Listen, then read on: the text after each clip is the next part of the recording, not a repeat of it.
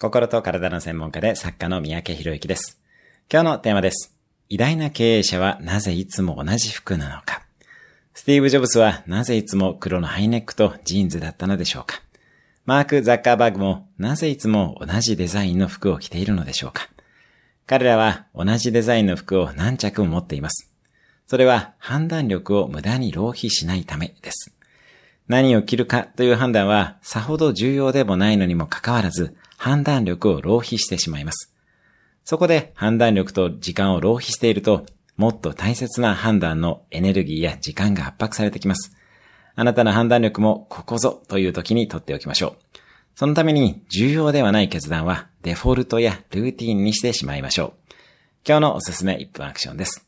あなたが毎日同じ服を着るならどの服にするかを考える。今日も素敵な一日を。